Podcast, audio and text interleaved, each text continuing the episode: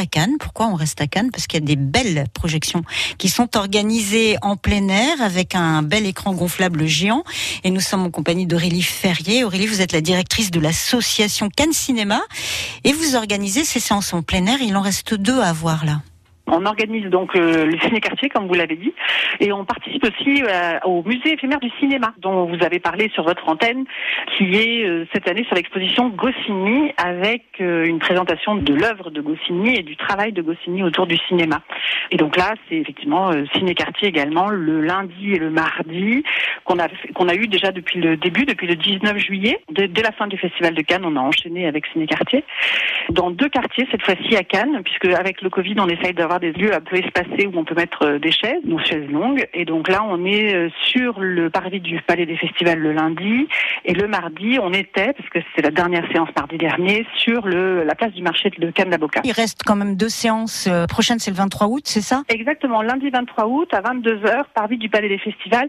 L'entrée se fait à partir de 21h. C'est complètement gratuit.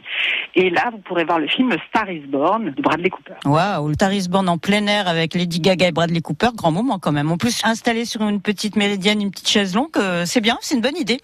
oui, c'est bien. Et puis l'écran, c'est 15 mètres de base. C'est vraiment un très grand écran. On a la mer juste à gauche. Euh, c'est le bonheur. Tarisborn le 23. Et après, il y a une autre projection. L'autre projection, c'est un peu différent. Hein. On aura, euh, comme chaque année d'ailleurs, on fait une séance dans le cadre du Suquet des artistes, qui est organisée, une opération organisée par la mairie de Cannes.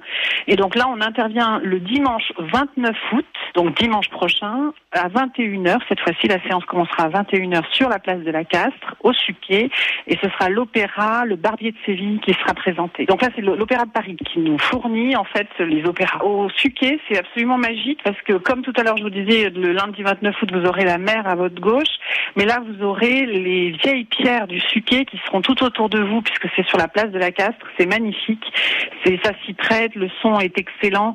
Ça vraiment, c'est c'est un bonheur cette séance d'opéra chaque année. On a des aficionados des opéras qui sont euh, très très friands de cette séance. Là aussi, elle est gratuite et c'est vraiment une chance effectivement de pouvoir en profiter. Alors les gestes barrières, un passe sanitaire obligatoire, c'est comme pour une séance de cinéma et on fait attention euh, dans les circulations, garde bien le masque, euh, voilà. Merci beaucoup Aurélie d'avoir été avec nous pour nous en parler. Maintenant, on n'a plus qu'à choisir. Hein. Alors vous êtes plutôt Bradley Cooper et Lady Gaga du côté du Palais des Festivals ou plutôt opéra avec Barbier de Séville au Suquet? À vous de voir et de vous renseigner sur Ciné Quartier à Cannes.